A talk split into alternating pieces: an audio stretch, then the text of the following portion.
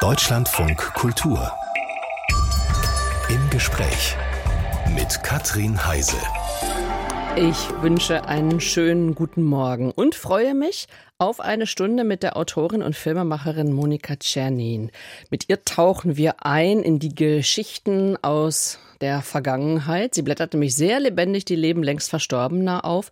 Und zwar mit so einer Mischung aus Fakten und Fantasie, die einen dann mitreißt. So können wir die Reisen von Josef II. beispielsweise miterleben oder aber den Alltag von Hotelgründerin Anna Sacher. Schön, dass Sie sich Zeit nehmen, Monika Czernin. Herzlich willkommen in Deutschland von Kultur. Ja, danke, dass ich bei Ihnen sein darf. Das freut mich sehr. Ja, Sie bedanken sich, aber tatsächlich weiß ich ja, dass Sie für uns äh, etwas ausfallen lassen, was Sie sonst immer machen, nämlich vormittags am Schreibtisch sitzen. Also Bücher schreiben, nicht wenn Sie die Muse küsst, sondern nach Stundenplan?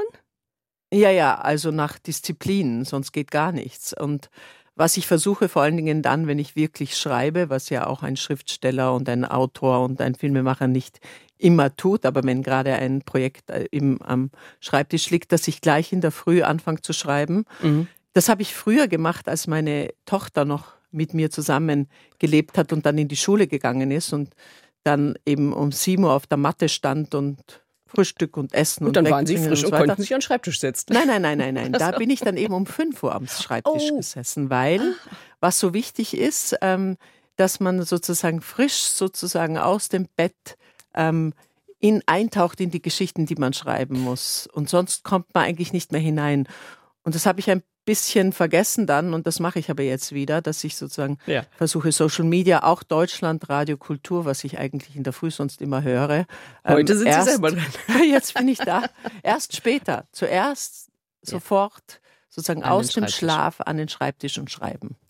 Monika Janin hat nicht nur über Kaiser, Adlige und Unternehmerinnen geschrieben, auch über Picassos Friseur und über Scheidungskinder. Viel Stoff für diese Stunde bis 10.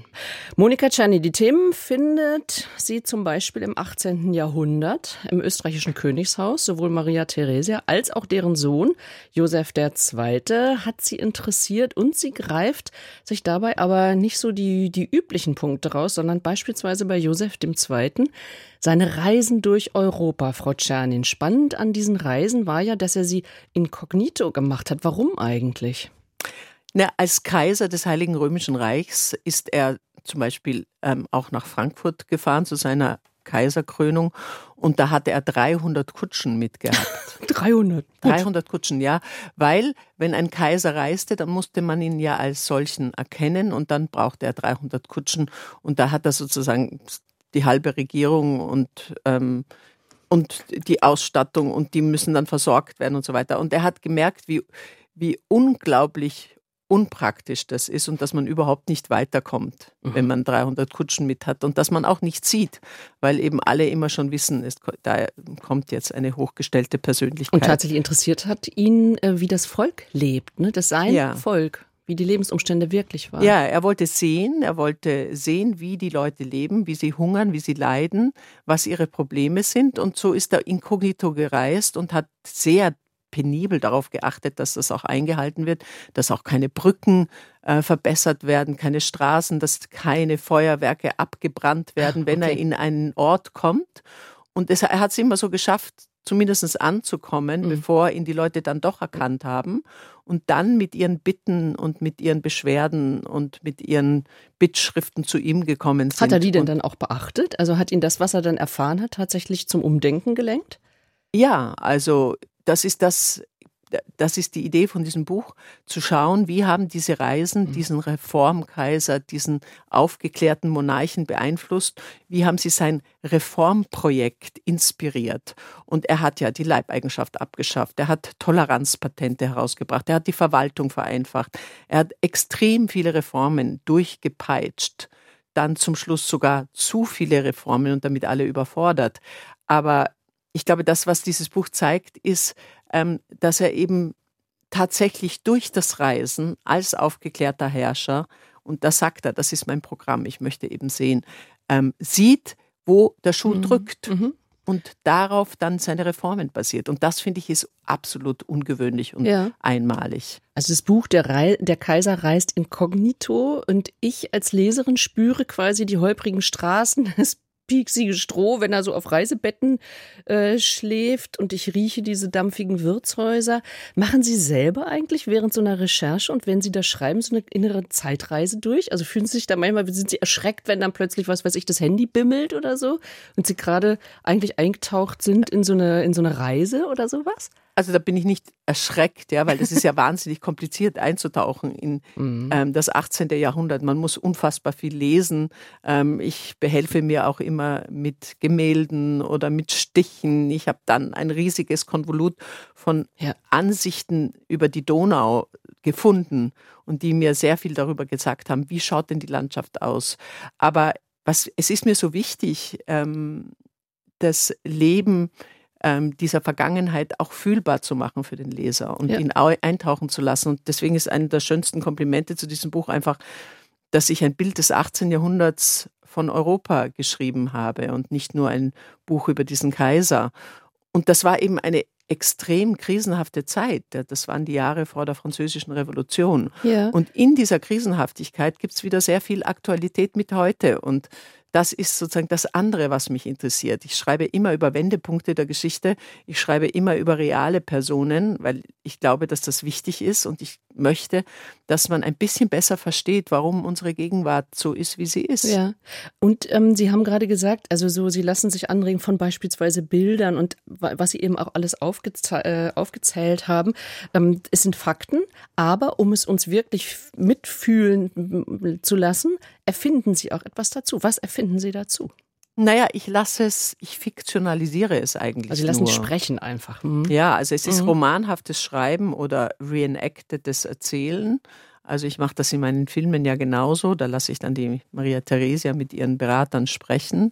Ähm, Oder ihren, ich, ihr, ihr, ihren, ihren Stift wegschmeißen, ihre Feder wegschmeißen. Ja, einen Wutausbruch kriegen. Ähm, also da gibt, das, ich glaube, dass es geht immer darum, diese Dinge gut zu machen. Mhm. Ja, und ich glaube, wenn man ein romanhaftes Schreiben betreibt oder solche Filme macht, dann, äh, wenn es nicht gut ist, dann fällt es dem Zuseher, den Leser eben auf und es ist nicht authentisch.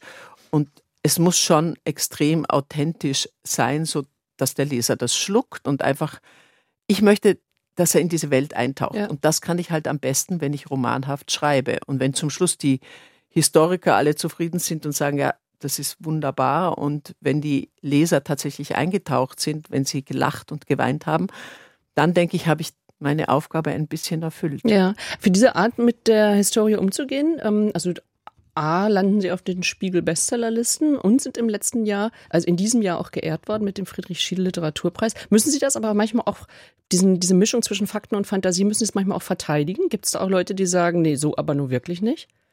Das gab es früher ein wenig, das wird immer mhm. weniger. Ich glaube, weil wir auch immer mehr ähm, die ähm, englische Art über Geschichte zu schreiben, sozusagen übersetzen, diese Bücher lieben. Also ähm, es muss eben auch eingängig sein und es es gibt jetzt immer weniger, die sagen, ja, das ist ja aber eine komische Form. Die einen sagen, es ist ein Roman, die anderen sagen, es ist ein Sachbuch. Da geht es eigentlich nicht darum, sondern es geht darum, ist, mhm. ist die Geschichte so erzählt, dass sie einen Mehrwert bringt für den Leser. Und wir erkennen ja in dem Buch, was ich erwähnt habe, Der Kaiser reist inkognito, wir erkennen in Josef II. eben einen aufgeklärten Mann. Sie haben die Toleranzdikte ähm, erwähnt, also tolerant gegenüber anderen Religionen, ganz anders als seine Mutter, Kaiserin Maria Theresia. Vor einigen Wochen lief im Bayerischen Rundfunk einer ihrer Filme über sie, nämlich äh, die Vertreibung, äh, Maria Theresias dunkle Seite, die Vertreibung der Juden aus Prag. Jetzt nach dem 7. Oktober, nach dem, was passiert ist und dem zu beobachtenden Antisemitismus, wie sehen Sie selber Ihren Film? Der ist ja vorher entstanden. Also ich muss korrigieren, er ist im BR noch nicht gelaufen. Es ist eine Koproduktion zwischen ORF, BR Arte und dem tschechischen Fernsehen. Und er ist im ORF gelaufen am 31. Oktober. Ähm, mit großem Erfolg. Ja, und Sie können sich freuen, das kommt im Mai, wird er im ähm, BR laufen und ähm, ich glaube davor oder danach in Arte ähm, und im Januar bei den Tschechen. Ähm, der hat natürlich durch die ähm, derzeitigen Ereignisse nochmal an Aktualität gewonnen. Mhm. Leider. Ja, leider. Und gleichzeitig, glaube ich, ist es so wichtig zu verstehen, ähm, was ich mit diesem Film aussagen will oder was ich da erzähle. Und zwar, dass es eben Zusammenleben zwischen Juden und Christen, zwischen jüdischen Menschen und christlichen Menschen, aber eben auch die Diskriminierung jüdischer Menschen in Europa gegeben hat seit 2000 Jahren.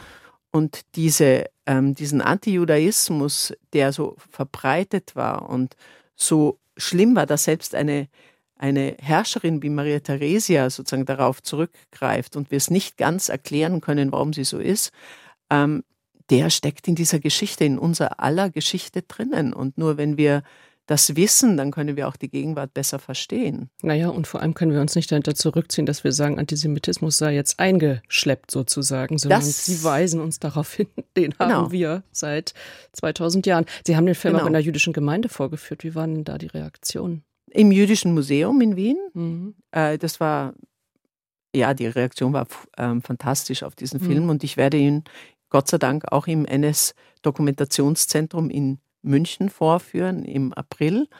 Und ich habe schon lauter Anfragen von ähm, Universitäten in Amerika, die diesen Film in seiner internationalen Fassung auch mal auf der Universität zeigen wollen, in den historischen Seminaren ähm, weil es ein Kapitel auch der jüdischen Geschichte ist, was nicht erzählt wurde oder nicht breit erzählt wurde und wo es ähm, etliche tolle Experten gibt, die wissen sehr, sehr viel darüber, die sind, kommen auch vor in meinem Film, denen bin ich unglaublich dankbar, ähm, aber eben einer etwas breiteren ähm, Zuhörer, Zuseherschaft ist, ist, diese, ist dieses Kapitel nicht bewusst. Und das ist deswegen auch so spannend, weil zum ersten Mal in der jüdischen Geschichte die Juden als Volk eine Protestaktion organisieren in ganz Europa gegen diesen Befehl der Vertreibung Maria mhm. Theresias, gegen die Juden aus Prag. Ähm, und in, binnen von zwei Monaten schaffen die das. Und ich meine, man muss daran erinnern, dass das Ganze mit Pferden und mit berittenen Kurieren organisiert wurde, dass ähm, ganz Europa protestiert und äh, dass die ähm, Diplomaten ähm, vorstellig werden bei Maria Theresia und sagen, das ist ein blöder Befehl. Ja, zu sehen ja. in dem Film von Filmemacherin Monika Czernin, Maria Theresias dunkle Seite, die Vertreibung der Juden aus Prag. Sie ist zu Gast, Monika Czernin, hier im Deutschlandfunk Kultur. Frau Czernin, woran erkenne ich in Österreich eigentlich eine Adlige? Es gibt ja diese in Deutschland üblichen Titel von und zu, gibt es ja nicht mehr in Österreich, ne? Nein, nein, die wurden abgeschafft. Aber erkennen wir ähm, Adlige nach dem Ersten Weltkrieg. Ähm, es gibt einfach Familiennamen äh, mit wo viele Leute einfach wissen, dass das alte Familiennamen sind. Und die Schwarzenberg zum Beispiel, also der Karl Schwarzenberg, der ja jetzt gerade gestorben ist, der zwar ein tschechischer Staatsbürger und ein Schweizer Staatsbürger war, aber die Familie ist natürlich mit der Habsburger Monarchie tiefst mhm. verbunden mhm. gewesen. Ähm, ja, der hat sich zwar Fürst auch genannt oder würde Fürst genannt und ähm, dem ist sein Adelstitel auch nicht aberkannt worden.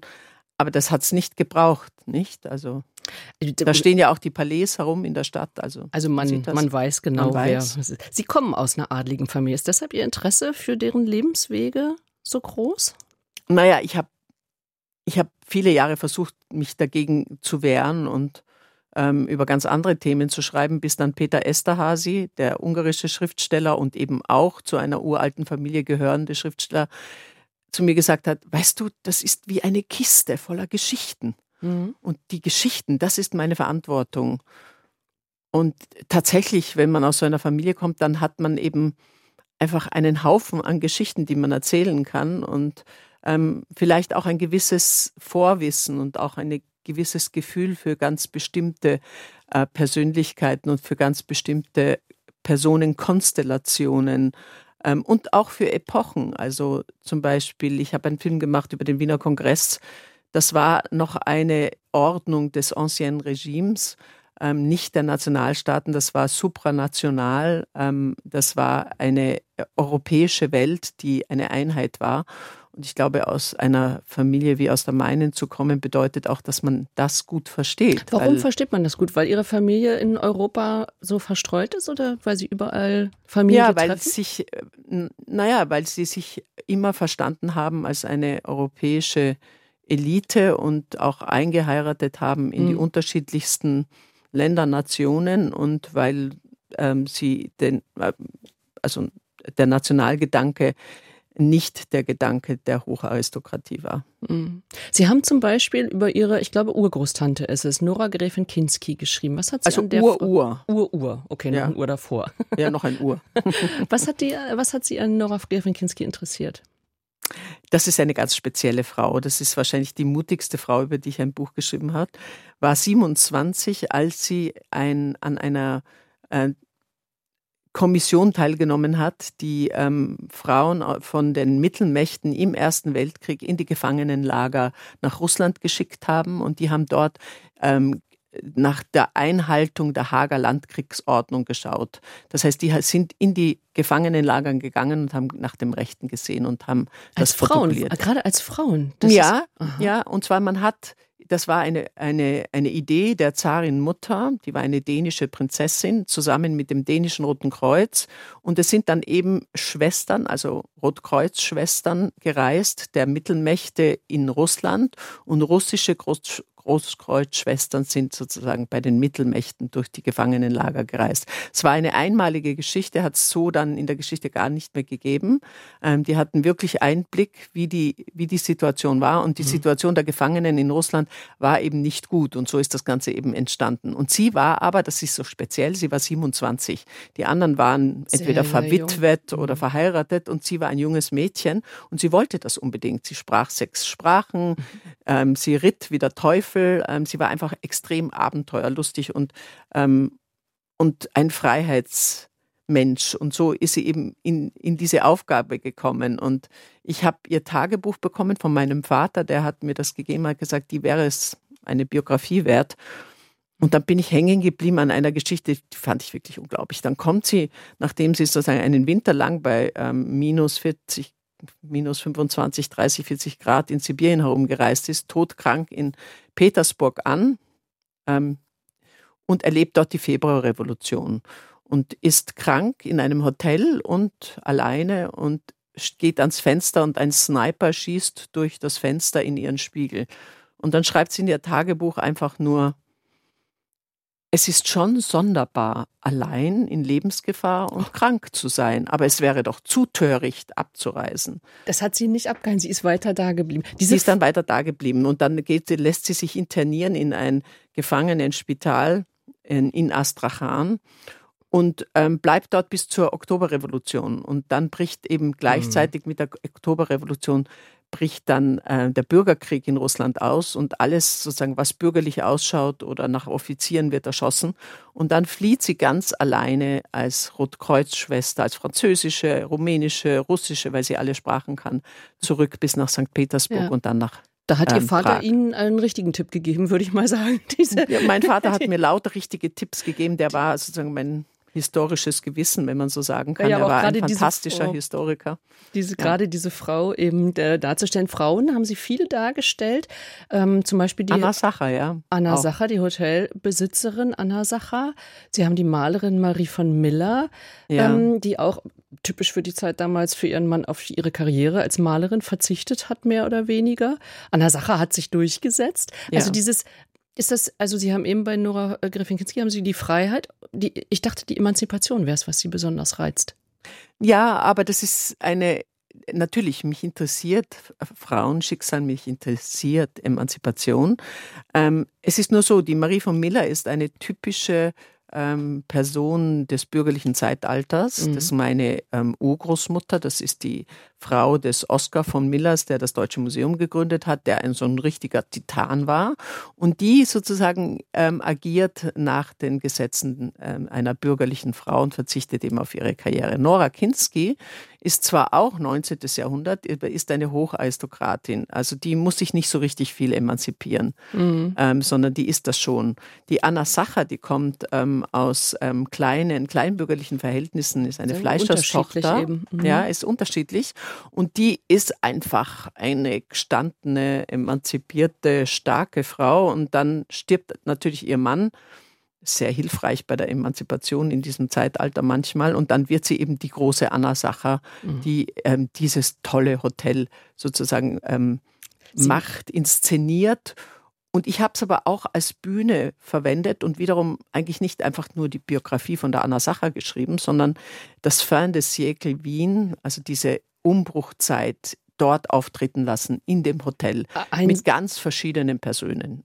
Einen Satz müssen Sie mir noch ganz kurz erklären, kurz, weil Sie sagten gerade, äh, Witwe sein ist hilfreich in der Zeit, weil man erst da als Frau überhaupt etwas, was werden mhm. konnte dann, sich emanzipieren das, konnte? Jetzt sollte ich jetzt vielleicht wieder zurücknehmen. Es ist vielleicht etwas, etwas zynisch, aber, aber natürlich, wenn ähm, Eduard Sacher weitergelebt hätte, hätte dann wäre er natürlich mhm. der Herr Sacher gewesen.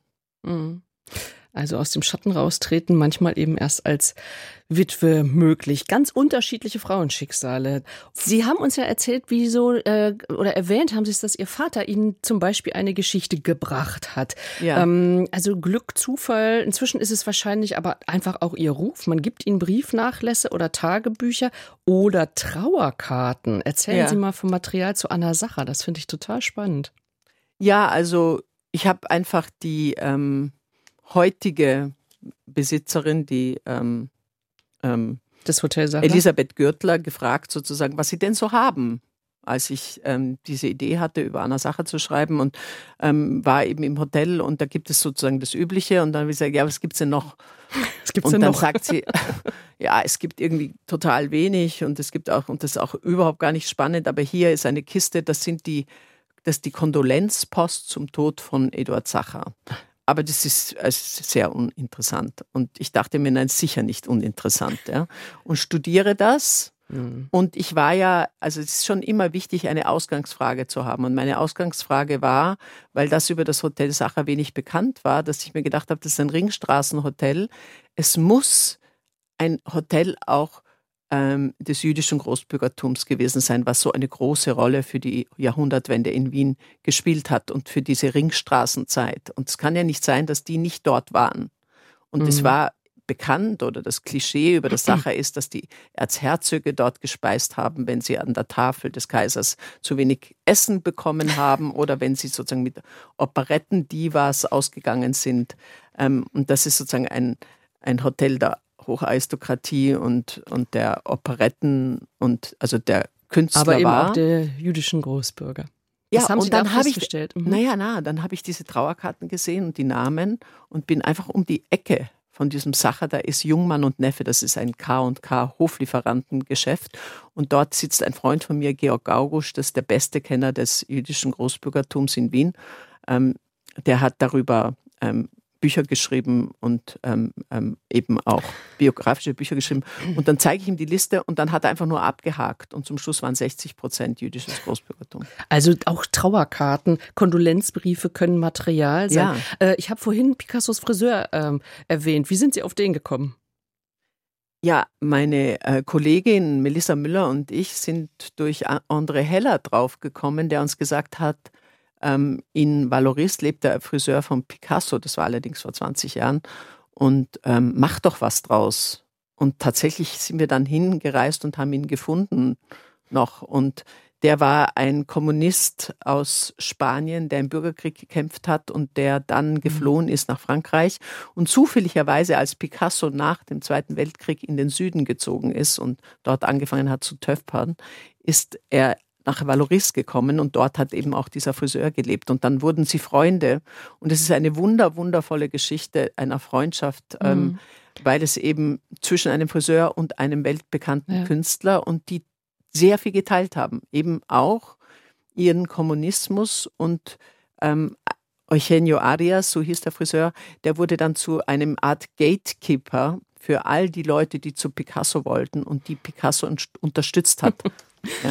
Und so kann man dann anhand von solchen, von solchen ja anderen Möglichkeiten, also wie zum Beispiel Kondolenzkarten oder aber äh, eine ganz andere Person äh, ranzuziehen, was anderes zeigen an einer Person von Picasso denkt man kennt man alles und äh, ja. ne, genau so das, das heißt aber das schon, heißt aber sie haben eine Idee wenn eine ja. Idee geboren ist dann müssen sie diese Idee ja auch erstmal verkaufen sie müssen ja. andere Leute von den Ideen überzeugen und jedes Projekt ist dann ja hört sich für mich jedenfalls an ganz schönes Wagnis sind sie so ein Typ mutiger Typ ja das weiß ich nicht aber es war immer schon so dass ich einfach das gemacht habe, wonach äh, mich, wonach es mich getrieben hat. Ja? Also wenn das Herz dazu Ja sagt und sagt, ach, das freut, das finde ich interessant, ja. Mhm. Und die Neugier sozusagen geweckt ist, dann muss das Thema noch dreimal anklopfen und sagen, ja, ich will aber wirklich, dass du mich machst. ich will wirklich, dass du über mich schreibst. Und das ist dann so dieser Test, ja. Also mhm. sozusagen bleibt es bei mir, will es wirklich erzählt werden. Aber was ich tatsächlich meine, ist so dieses, also ein Wagnis auch eingehen, weil ich ja. überlege so, ähm, also inwieweit sie sich auch, also Sie haben ja vorhin Ihre Familie erwähnt. Also, und ich habe dann immer so im Kopf Adel, Adel verpflichtet. Oder durften Sie selbst bestimmen? Also, Sie, Sie, Sie klingen ja so selbstbestimmt. Durften Sie immer schon selbst bestimmen? Durften Sie immer schon selbst wählen? Oder hat doch auch viel in Ihrer Kindheit, Jugend, also Ihre Familie, Ihre Herkunft, Tradition, Ihr Sein bestimmt? Ähm, in einer anderen Weise. Und zwar, dass Haltung eine wichtige, ein wichtiger Wert war, dass Familie ein wichtiger Wert ist ähm, dass ähm, ein, eine gewisse Disziplin verlangt wurde. Also man macht etwas aus dem Leben, mhm. ähm, man macht etwas aus seinen Talenten, man weiß auch, dass man dafür gar nichts kann, sondern das sind, ist einem geschenkt. Ähm, ich glaube, es gibt so etwas, äh, so einen Sinn dafür, dass einem die Dinge geschenkt sind und dass man sie weitergibt. Ähm, dass man ähm, auf eine große Familie blicken kann und dass das eben auch ein riesiges Geschenk ist. Darauf werden wir vielleicht auch noch kommen. Und ich glaube, das ist es. Aber eben, mir wurde nie gesagt, du musst das oder mhm. das werden, ja, und ähm, ergreife nur ja einen Beruf, der dir viel Geld einbringt, sondern da war ich komplett frei. Sie haben in Wien Pädagogik, Politikwissenschaft, Philosophie und Publizistik studiert und sind über so journalistische ähm, Wege dann zur Autorin geworden. Aber diese Pädagogik, die hat dann auch tatsächlich nochmal eine richtige, wichtige Rolle gespielt oder zahlte sich aus, ich weiß nicht, wie ich es nennen soll, als Sie nämlich mit dem Kinderarzt und Wissenschaftler Remolago also als sie den kennengelernt haben, als sie den gebeten haben, zu ihrem ersten Buch ein Vorwort zu schreiben. Und daraus ist ja viel, viel mehr geworden. Ähm, sie haben viele oder mehrere Bücher über Phasen in Kindheit und Jugend mit Remo Lago geschrieben. Und jetzt im November haben sie seine Biografie veröffentlicht. Remo Lago, ein Leben für die Kinder. Sie nehmen uns da mit, als sie zum ersten Mal nach seinem Tod in sein Haus wieder gehen in dem Sie so oft waren, mit ihm zusammengearbeitet haben. Ist Ihnen das schwer gefallen, diesmal in dem Nachlass von jemandem zu, zu schauen, der Ihnen so nahe war? Beides. Also ich, es war eher sozusagen, das war eine mutige Geschichte zu sagen, ja, mhm. ich mache das, ich lasse mich darauf ein. Und dann war es ein unglaublich schöner Prozess, sich noch einmal mit dieser wunderbaren Persönlichkeit, mit diesem Mentor, der er für mich war, auseinanderzusetzen, mit dem Kennenlernen damit, wie wir zusammengearbeitet haben, aber vor allen Dingen eben sein Leben als Ganzes zu sehen und zu sehen, wie stimmig dieses Leben war und wie sehr seine Aussagen und seine Plädoyers heute immer noch wichtig sind, wichtiger denn je, nicht? Weil er hat ja, er war der große Erzieher der Nation. Er hat ähm, so viel hinterlassen für Eltern und wie sie mit Kindern umgehen sollen. Aber er hat überhaupt das Wesen des Menschen war das, was ihn interessiert hat. Und er hat da uns auf den Zahn gefühlt und hat gesagt, wir vereinsamen immer mehr. Mhm. Und das Wichtige ja, jetzt ist wieder ein großes, großes Thema mit der Vereinsamung. Mhm. Ja, das, das ist mir wie die, äh, ich habe Gänsehaut gekriegt, wie ich eben wenn man sieht, wie aktuell das ist. Es wird immer aktueller, was er gesagt hat. Uns gehen die Lebensgemeinschaften ab. Das Zusammenleben ist das Wichtigste. Deswegen ähm, haben wir so viele psychische Probleme. Deswegen geht es uns nicht gut. Aber das Sie, müssen wir verändern. Wo Sie gerade sagen, Zusammenleben, Ihr gemeinsamer Longseller, wenn man das so sagt, äh, ist das Buch Glückliche Scheidungskinder. Da geht es ja gerade nicht ums Zusammenleben. Doch, es geht sehr wohl ums Zusammenleben. Mhm. Es geht einfach darum, wie man, wenn man als Paar nicht mehr zusammenleben will, doch mhm. ähm, einem Kind Zusammenleben und Familie geben kann. Und, ähm, und das geht. Und mhm. das habe ich praktiziert, weil ich ja selber, ähm, weil mein Mann und ich uns getrennt haben vor vielen Jahren. Meine Tochter war erst vier und wir trotzdem diese Tochter gemeinsam erzogen haben, bis heute gemeinsam Weihnachten, Geburtstag etc. Mhm. alles feiern. Also es geht. Seine, ja, es geht. Seine ähm, Kinder ähm, mit seiner zweiten Frau eben auch für mich wichtig sind. Ähm, meine Tochter Halbgeschwister hat. Es geht. Man kann eine wunderbare und ähm, ähm, sehr glückliche Patchwork-Familie sein. Wenn man was dafür tut. Und ich glaube, das ist ja Inhalt dieses Buches. Wenn man etwas dafür mhm. tut. Also es ist eben nicht ein Buch, welches ähm, einfach sagt, alles ist gut, alles ist Paletti, sondern welches in die Verantwortung ruft, aber dann eben genau sagt, auf was es ankommt und es lehrt, vom Kind her zu blicken. Also einen ganz anderen Bereich nochmal unseres Gastes. Monika Czernin, in Österreich geboren, lebt in Bayern, nennt aber Tansania die zweite Heimat. Warum, Frau Czernin, warum tun Sie das? Ja, ich bin ähm, nach Ostafrika gereist, nach Kenia zuerst und dann das erste Mal in Tansania gewesen und ähm, daraus ist dann ein Buchprojekt entstanden, natürlich Frieda von Bülow und die Sehnsucht nach Afrika, ein Buch über den deutschen Kolonialismus, den mhm. ich auch extrem spannend finde und da bin ich natürlich sehr viel dort herumgereist und es ist einfach eines der schönsten Länder und ich liebe die Menschen dort und ich bin dann immer wieder hingefahren. Ich habe dann einmal ein Baumhaushotel auch geleitet für einige haben ein Baumhaushotel? Ach so. Ja, also interimistisch, weil die, ähm, ähm, die Besitzer dieses Baumhaushotels wollten mal auf Urlaub gehen. Mhm. Und dann haben sie bei ihren Freunden nachgefragt, ob irgendjemand das ähm, Baumhaushotel babysitten würde. Und das habe ich sofort gemacht. War gar nicht so einfach, ja, auf einer Insel, auf einer kleinen. Ähm, das sind, ähm, das ist ähm, die Insel Mafia und davor gibt es die noch viel kleinere Insel Chole. Und diese Leute haben ihre ganze Insel entwickelt mit diesem ähm, Social ähm, Entrepreneur mhm. ähm, Projekt, also mit ihrem Baumhaushotel und haben Schule gebaut, Krankenstation gebaut. Heute machen sie ein Korallenprojekt, sie züchten Korallen, weil eben in Corona mhm. so viele Tourismusbetriebe kaputt gegangen sind und die ähm, Menschen auf den Inseln, die Fischer dann wieder angefangen haben, nicht nachhaltig zu fischen. Und weil Korallen so wichtig sind für unsere Biodiversität und für unser Klima.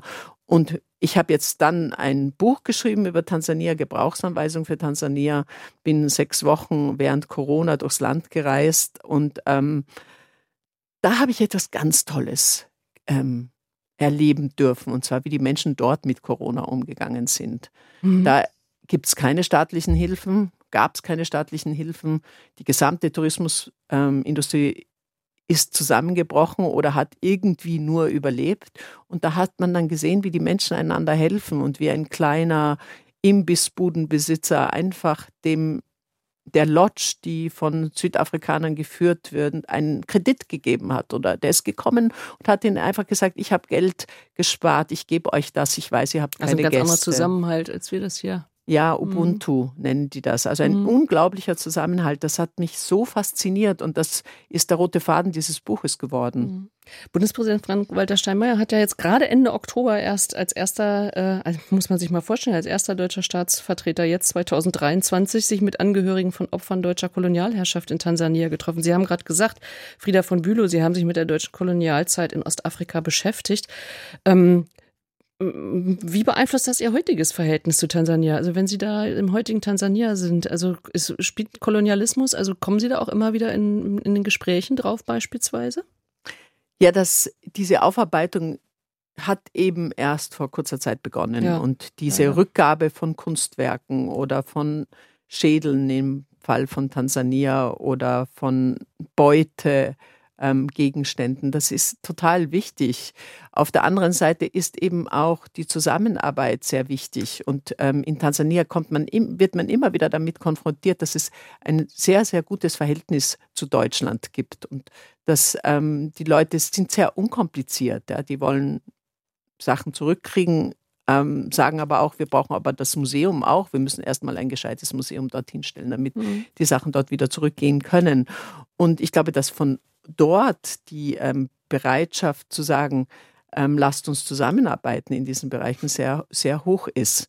Ähm, gleichzeitig eben fangen sie, fangen die ganzen afrikanischen Länder an, ihre Geschichten von unten zu erzählen. Und das kommt auch wieder bei uns an. Und das ist doch sehr, sehr spannend. Wenn wir hellhörig wiederum, sind. Ja, wiederum ein ganz neuer, ein ganz anderer Fokus da ist, um auf die Geschichte Europas zu schauen. Hm. Die Geschichte Europas, die unsere, unseren Gast, die Autorin Monika Czernin, in verschiedensten Phasen immer wieder interessiert.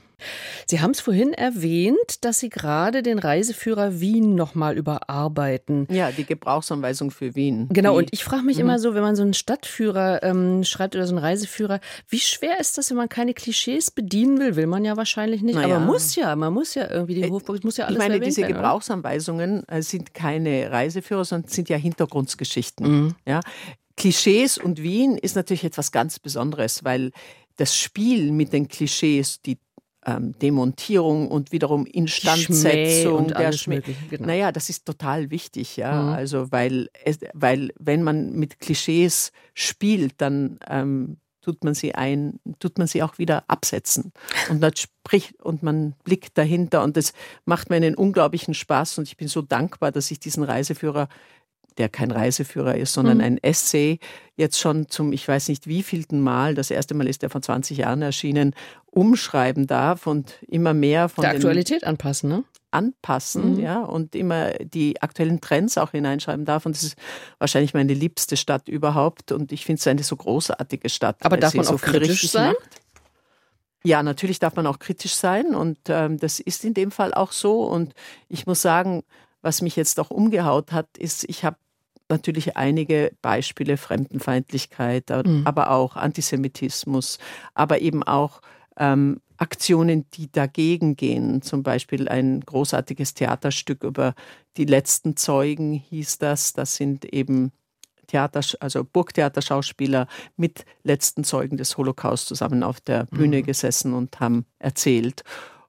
Und dann ist das alles so, aktuell, so aktuell. Dann ist das Mhm. alles so wichtig, dann ist, spielt das alles heute auch noch so eine Rolle. Mhm. Und ich glaube, das wieder rauszuarbeiten, ähm, das ist wichtig für dieses Buch. Und das ist ja das, was ich will. Ähm, ich will ja in irgendeiner Weise eine sinnvolle Message immer Mhm. wieder in, in diese Welt senden. Und in diesem Fall eben über Wien, über das aktuelle Wien, Gebrauchsanweisung für Wien. Also demnächst Monika Czernin. Dankeschön für das Gespräch hier Ich im Deutschland danke von Ihnen. Kultur. Dankeschön. Also wir können uns freuen, demnächst wieder etwas Neues zu lesen. Der Kaiser reist inkognito. Das verkauft sich natürlich jetzt bereits. Oder Remolago, ein Leben für die Kinder